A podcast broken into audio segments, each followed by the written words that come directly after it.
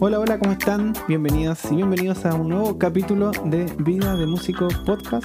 Hoy, eh, lo que tanto anuncié y esperábamos, un nuevo episodio de los psicohábitos para músicos y estoy aquí con mi invitada especial, psicóloga Alexandra Figueroa. Hola a todos, hola Jimmy. Hola, ¿cómo estás? Bien, ¿y tú? Bien, vinimos hoy día uniformados con nuestro uniforme de otoño-invierno. Sí.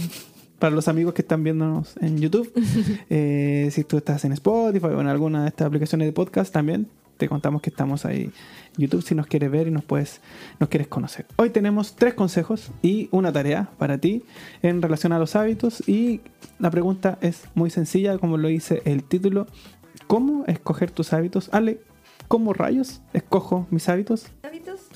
Lo escojo básicamente, eh, obviamente en base tomando en cuenta mis valores, tomando en cuenta mis metas y entendiendo y teniendo claro de que que yo esté ahora eh, escogiendo hábitos no significa de que no tenga hábitos previos.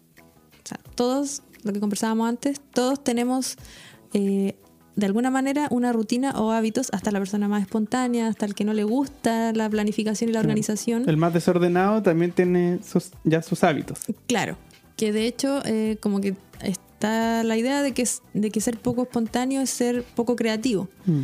Y esa, esa la verdad es una mala idea, no tiene nada que ver una cosa con la otra. Y de hecho eh, es importante en realidad para eh, incrementar la creatividad, quizás puede ser un tema de otro podcast, eh, incrementar la creatividad el tema de mantener ciertas rutinas. Mm. el asunto es que toda organización necesita cierta flexibilidad, en eso estamos todos de acuerdo. Yo creo que el lo que nadie quiere es entrar como en un sistema rígido, así, tipo hitleriano, así como que me levanto a tal hora y tengo que después hacer esto, esto, esto, y, tener una agenda así como que casi que no me queda espacio. Mm. Tengo que, no sé, porque normalmente eh, tenemos esa idea de que tenemos que llenar todo, como que no podemos ver un espacio vacío, mm. en blanco, y, y por eso tenemos siempre esta sensación como un poco de no tengo tiempo, es que no puedo tomar eso porque eso no, me calza dentro de mi horario. Entonces, eh, tenemos que aprender en el fondo a, decidir, tomar el control sobre qué hábitos debo sacar y qué hábitos debo mantener, si, eh, obviamente en base a, la, a las metas. Claro, entonces para escoger eh, los hábitos, partimos entendiendo que ya hay hábitos. Ya tenemos hábitos que están andando desde, desde siempre. Algunos hábitos que vienen desde la crianza, otros que hemos ido adaptando por el estilo de vida, quizás, por las decisiones, por los valores. Otros que son vitales, como comer, claro, dormir. la hora de sueño, hay gente que le cuesta dormir, por lo tanto ahí tiene un problema. Mm. Eh, pero es, como lo primero es ser consciente de eso. Yo creo que eso es algo importante que muchas veces como músicos le damos poca importancia porque creemos que, eh, a ver, siempre se dice, es importante generar rutina de estudio. Listo, mm. anda, ahí está todo, ahí, estudiate todo esto. Y, bueno, uno como profe lo hace, eh, pero también cuando uno es alumno se da cuenta que llega y llega con el mejor de los ánimos a intentar hacer eso. Estoy pensando en un primer año universidad o en una persona que por primera vez entra a estudiar música de una forma como sistemática. Mm. E incluso cuando siempre hablamos de cuando entramos a la universidad, en caso tú cuando de psicología, la mayoría de la gente cuando entra es un choque súper fuerte con una realidad totalmente diferente y lo que nos decían era que no teníamos hábito de estudio al final. ¿no?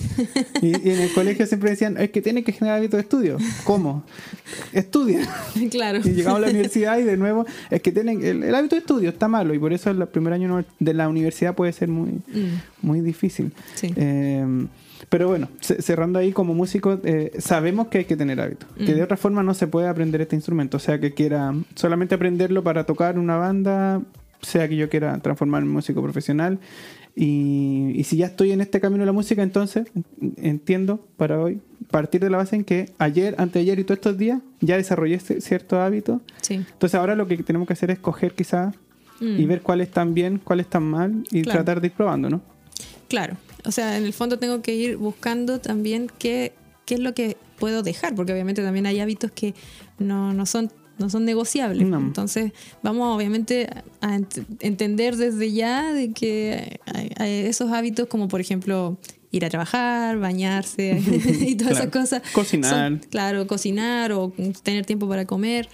Todo eso vamos a asumir de que no los vamos, esos son innegociables. Intocables. Pero sí vamos a darnos cuenta, o debiésemos como, eh, cuando hablamos de los hábitos que, que podemos sacar, son esos hábitos que no nos damos cuenta que tenemos, que generalmente son los hábitos como de, que yo diría como de transición. Mm. No tienen ese nombre, un nombre... Pero pongámosle, hábitos pongámosle de transición. Hábitos de transición, claro. Que los hábitos de transición para mí es como ese cuando terminas una tarea y tienes que comenzar otra. Generalmente ahí es cuando se produce como la mayor fuga de tiempo. Mm, Hay un lapsus. Claro. Y, y ahí generalmente genero un hábito que no es ni productivo, ni Claro. beneficioso, ni Por nada. ejemplo, agarrar, mirar qué pasó. Ah, ¿de qué me perdí en las redes? Claro. No me contaron. Claro. Como por ejemplo, eh, generalmente, por ejemplo, cuando uno termina de comer. A veces, generalmente, ahí se produce como un espacio. Lo digo porque a nosotros nos, Nos pasa, pasa. harto. Mm. Eh, cuando, sobre todo, obviamente, cuando uno come solo, a lo mejor es más fácil. Sí. Termina de comer, se para y va a hacer lo que otra cosa. Por lo general, cuando yo tengo que almorzar solo, como, listo, pa, parto, es sigo. mucho más rápido. Pero no, me da- uno- no me alcanzo ni siquiera a poner flojito de sueño, así como que da ese bajón. No alcanzo porque sigo nomás. Claro, porque ya terminé de comer, ¿qué más me voy a quedar haciendo senta- sentado solo? No, la sobremesa solo fome, no, no pasa nada. Claro, y con el celular es como un poco, uno mismo siente como la, no sé, ¿qué estoy haciendo? Pero también puede pasar. Bueno, no Mm. Sí. vamos a dejarlo, no lo vamos a cerrar. eh. No, no, puede pasar. Pero en general, por ejemplo, las, después de, de comer, generalmente se genera un espacio que no ocupamos bien, que se puede pueden ser media hora, una hora o más de ese tiempo, que en el fondo lo ocupo inconscientemente.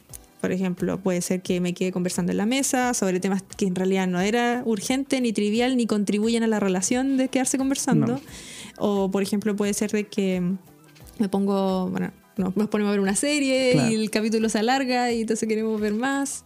O puede ser de que a lo mejor, eh, no sé, me pongo a, a traer más cositas para comer, como que ya terminó el almuerzo, ya un cafecito, un Sí. tecito. Y, Y más este. cuando pasamos mucho tiempo en la casa como este estos dos años, estos últimos dos años, donde se da toda la- mucha gente, se da la actividad de trabajo, de estudio, todo en la, en la casa. Claro, Entonces, más, más aún, peor. No, sé, no logro separar el tiempo de comer al tiempo después de volver a trabajar, o, Mm. etcétera. sí. Entonces, como pasa eso, eh, eso eh, generalmente eso deberíamos como siempre revisar. Yo estoy dando como ejemplo en la hora de la comida, pero generalmente, por ejemplo, a lo mejor puede ser al terminar de trabajar. Mm. Porque nos sentimos como con esa licencia de que ya, por ejemplo, cuando terminamos de trabajar es como, ah, estaba trabajando, ahora voy a hacer algo placentero. Entonces, ¿qué hacemos, por ejemplo? Agarro el teléfono, me pongo a revisar el Instagram o re- respondo mensajes en, no sé, en, en WhatsApp que no eran urgentes ni de trabajo No. y que uno, no sé, mandar chistes, compartir memes, no sé, cosas así. Entonces, a veces eso eh, puede ser cuando es eh, que eventualmente, no estoy diciendo, ah, eso es súper malo de hacer, No. pero sí puede ser de que esa, mm, esa práctica se convierta en un hábito.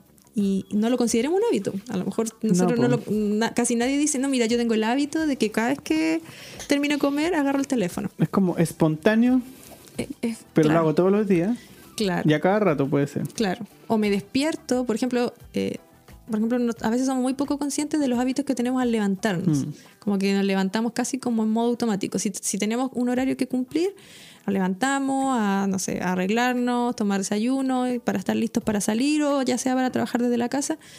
Pero muchas veces no, somos, no, no, no, no nos damos cuenta que, por ejemplo, nos quedamos un buen rato a veces a lo mejor mirando el teléfono antes de Mm. levantarnos. Y después decimos, no, que me levanté corriendo o no tomé desayuno porque... Entonces, Claro. eh, en el fondo es como revisar esos hábitos. Cuando hablamos de los hábitos que hay que quitar, es- a- nos referimos más, o más bien me refiero como a ese, a ese hábito, como a, Mm. a esos tiempos muertos Muertos. Que hacen que de verdad, si uno los suma muchas veces en el día, es bastante. Mm. Ahora, tampoco se trata de andar paranoico y decir, ay, llevo 15 minutos en el teléfono, voy a, no, no lo voy a ocupar más. Pero se pueden ahí ocupar algunas técnicas de desactivar notificaciones Sí. o así voluntariamente, digamos, no, no agarrar el teléfono o no abrirle justo el Facebook en la, cuando termine de trabajar. Claro. Eh, como ciertas cosas que en el fondo no deje que mi inconsciente me lleve. Sí. Como eh, eh, revisando esa- esos hábitos de transición en la práctica musical, como un ejemplo que se me ocurre es que a veces tenemos eh, decimos vamos a practicar, bueno, tampoco a veces tenemos tan claro lo que hay que practicar, de eso depende, lo hemos hablado en otros capítulos, pues ya imaginemos que tenemos más o menos claridad y me pongo a practicar y termino y como que hay un espacio en donde a veces es bueno y a veces no, en donde uno se pone a tocar más libre, como que empieza a tirar palos.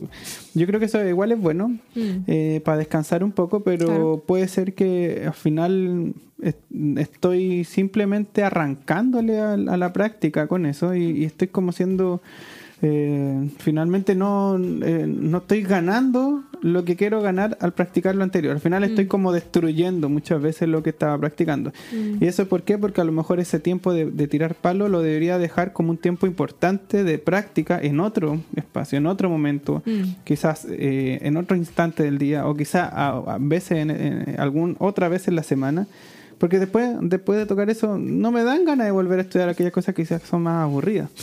hay como unas transiciones ahí que, hay que revisar. A lo mm. mejor a alguien eso no le afecta. Claro. Y está bien. Y puede sacarse un rato, descansar mm. y volver. Mm. Pero a a otros sí. Y finalmente se frustran porque pasar de tocar algo tan entretenido como improvisar a volver a leer un libro, por ejemplo, o un, mm.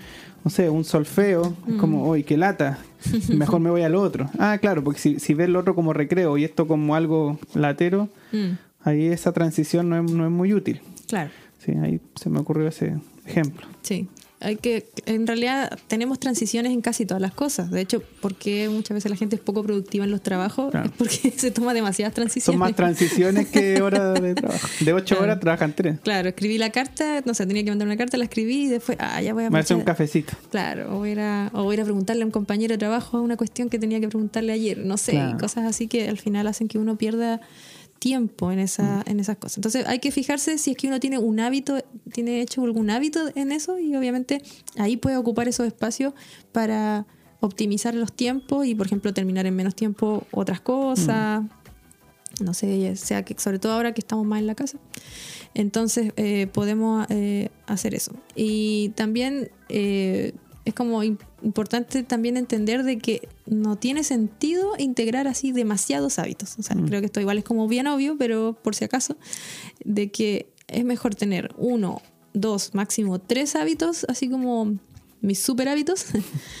ah, estoy, estoy dándole publicidad a otros. Ah, que, em, que tener, eh, no sé, pues integrar todos los hábitos que está plagado y estamos sumamente bombardeados por esos hábitos en otras tips corto y 10 pasos. Y... Claro.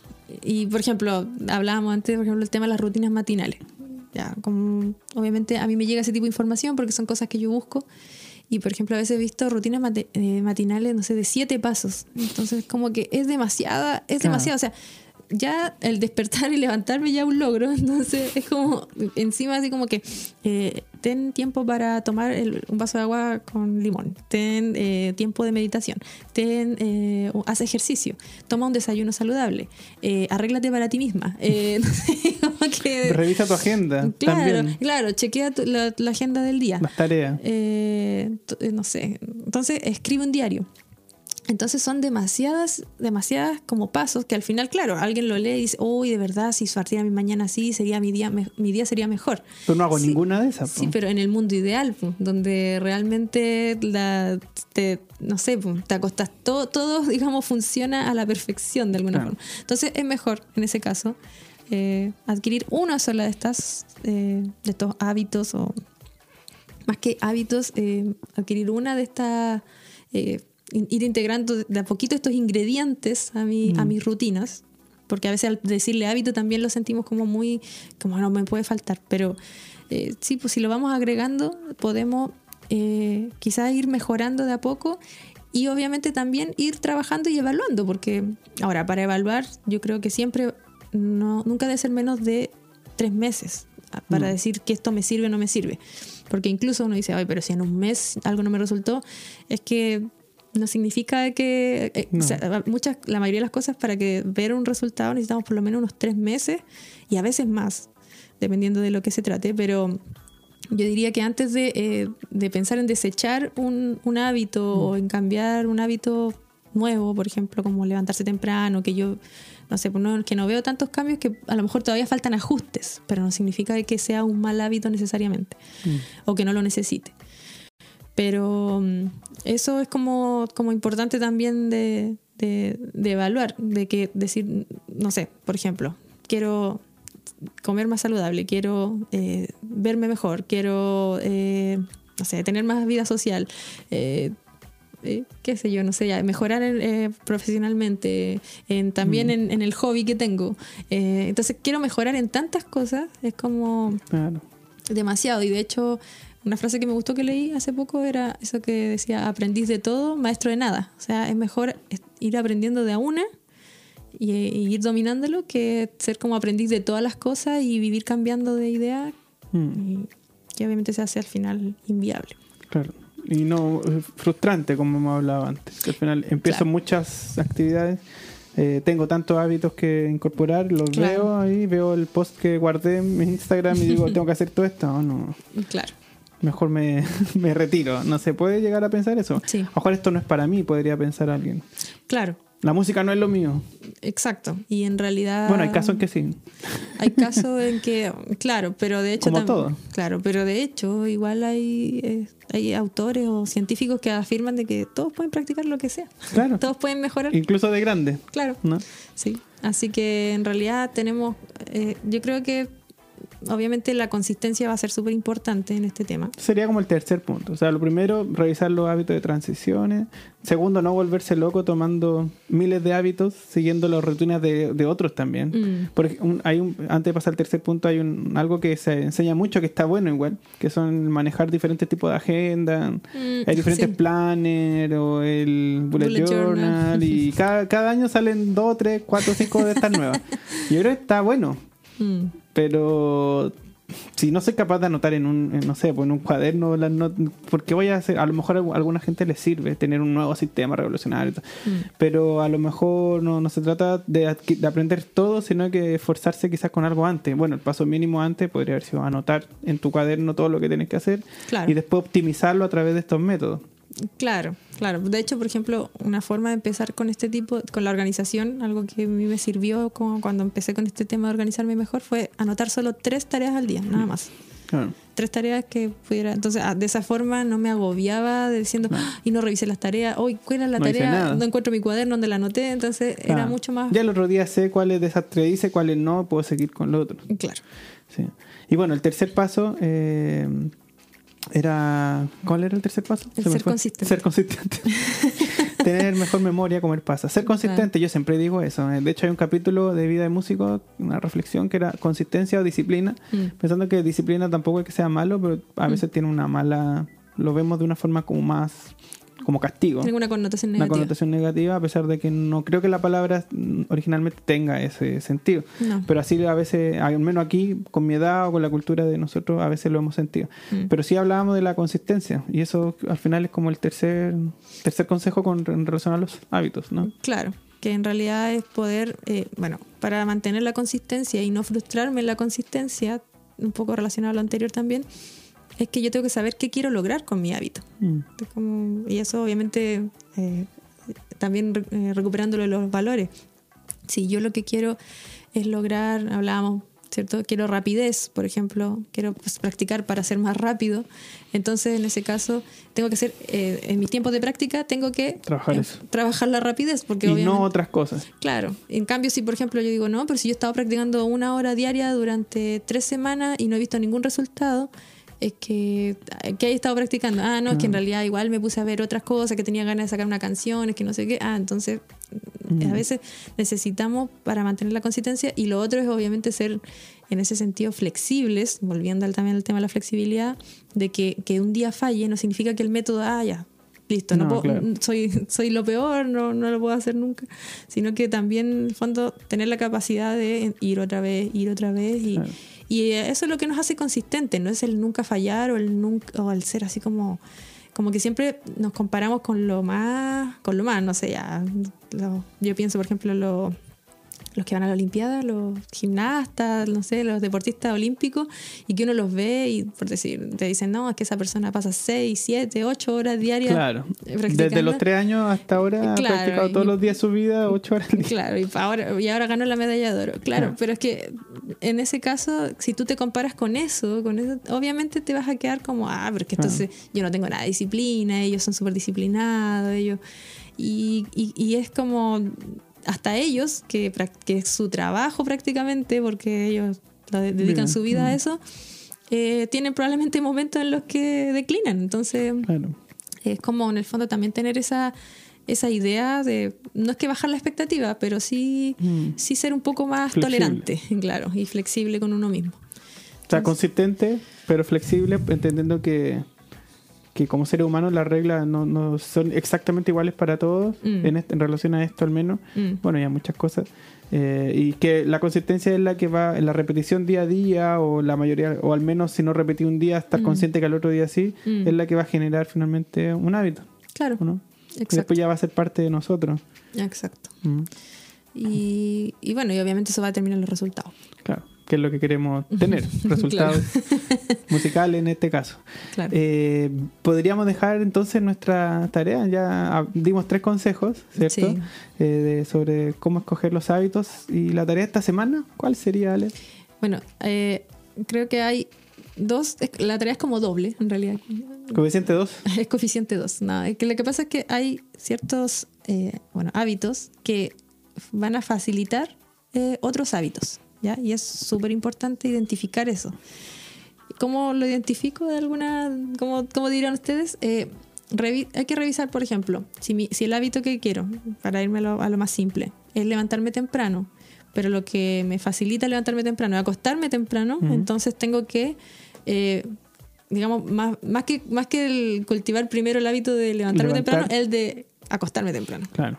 Entonces, eh, o fijarse, por ejemplo, no sé, no sé, cuando tengo un día como un buen día en el que cumplo más o menos con mi rutina, ando relajado, no, no, me, no, me, no me atrapa, por así decirlo, el reloj, eh, es un día en el que comienzo, por ejemplo, con un día que comienzo tranquilo, con un desayuno. Entonces, es entonces ahí por ahí puede ir quizás el hábito que facilita los otros hábitos. A lo mejor tú dices, ¿qué tiene que ver el tomar un buen desayuno con practicar batería? Es que puede tener que ver, porque si partiste tu día a lo mejor enojado, molesto, apurado, corriendo, después cuando llega la hora de practicar, a lo mejor vas a estar con pura gana de tirarte a ver tele, porque tu cerebro va a querer eh, endorfinas y va a decir, por favor, Netflix, y después más encima va a estar viendo Netflix y te va a venir la culpabilidad de decir, no, no practiqué. Entonces en el fondo es eh, eh, identificar cuál es el hábito que me facilita los otros hábitos. y la, lo otro es, la otra tarea es identificar el hábito que entorpecen los otros hábitos. Sería como lo contrario. O puede ser o una o la otra, o las dos, mejor. El, el caso del ejemplo de levantarse o acostarse, acostarse tarde, eh, claro, ahí está el.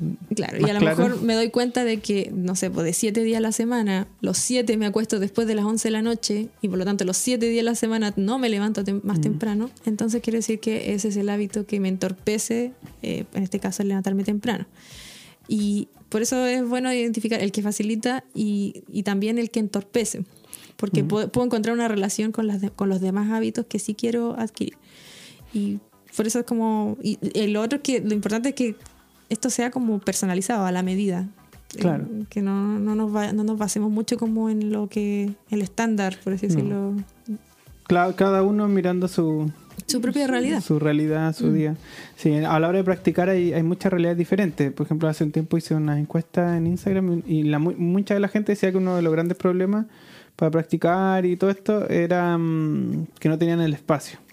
Mm. Hablamos una vez, entonces hablamos del paso mínimo, a lo mejor era tratar de buscar un, eh, mejor espacio, ver la manera. Y, en ese caso puede ser que, claro, todos los días yo trato de estudiar, me siento, tengo el hábito de estudiar, pero como no puedo tocar a esa, a, esa hora, no sé, me estoy molestando, no lo hago. Claro. Lo dejo de hacer y me enojo. Mejor ahí, eh, bueno, es un paso mínimo, pero también hay, hay que habilitar otro hábito. A lo mejor hay que, hay que estudiar en otro momento. Claro. En donde la. Y, suena muy obvio, pero hay mucha gente que yo le doy ese consejo y dice, sí, en realidad tienes razón. O habla con tu familia. familia, quiero practicar, ¿en qué Mm. momento puedo? Claro. Claro, eh, lo ideal es tener un estudio con todo listo, como uno lo ve en, en la tele. Llego Claro. le- y grabo y hola, estoy exitoso. En el- en el Eh, garage. En el Es- garage. En la tele sale en el garage. En el garage y tengo todas las baterías colgando ahí, saco la caja que quiera. bueno, no es así. eh, y, y a pesar de eso, igual se puede ser consistente con los, con los hábitos. Mm, Así que esa, esa es la tarea para, para nuestros auditores. Eh, buscar aquellos hábitos que facilitan o también los que entorpecen y probarlos durante al menos un tiempo, ¿no? Porque Claro. de una semana no, con una semana no es suficiente. Claro, exactamente. Por ejemplo, eh, con respecto a eso, no es 100% idea mía. Eh, leía, por ejemplo, a la perso- una persona que hablaba de esto y decía que, eh, por ejemplo, un hábito que, que, que no, no- de hecho, ni siquiera era como tanto un hábito, sino que cada vez que, eh, por ejemplo, bebía una copa de vino o algo con alcohol antes, eh, en la cena, se daba cuenta que al otro día andaba mal. Mm, Le costaba despertar, andaba con dolor de cabeza, andaba con mucha sed, no se sentía, no andaba en su grado más óptimo, no tenía ganas de hacer ejercicio, no tenía ganas de comer eh, saludable. Entonces como que al final era, es como, eh, nos vamos dando, dando cuenta que igual hay como una especie de bola de nieve. claro. Entonces, a veces nuestros días pueden llegar a ser caóticos o buenos días porque se van acumulando ciertos eventos. Mm. Entonces, eh, en el fondo nosotros tenemos que tener la capacidad de prever eso y, y en el fondo es una manera también de darse, de vivir como no así en mo- modo piloto automático, Claro. sino que podamos como ir, intencionalmente gestionando lo- las cosas y entendiendo de que si quiero integrar un nuevo hábito, necesito quizás remover otra cosa. Buenísimo. Ahí está la tarea para esta semana y este mes. Yo creo que nos vamos a volver a encontrar un- unas semanas más, pero eh, con eso ya podemos intentar integrar estos hábitos, los psicohábitos para músicos. Y bueno, gracias Ale por esta nueva eh, conversación aquí en los psicohábitos. De nada, siempre Ale- un placer. Ale Figueroa. Ay, siempre, siempre, siempre me, me equivoco. Ale, ah, el Instagram el Instagram. Sí. es Alefib. Alefib. Aquí abajo lo vamos a dejar. No me sé el Instagram. Bueno, para que vean hay que sacar el Instagram. Sálganse de Instagram.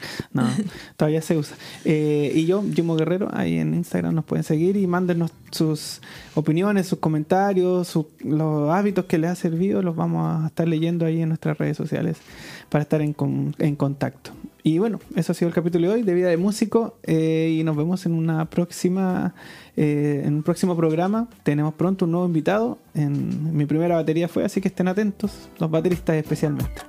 Nos vemos. Nos vemos. Chao. Chao, chao.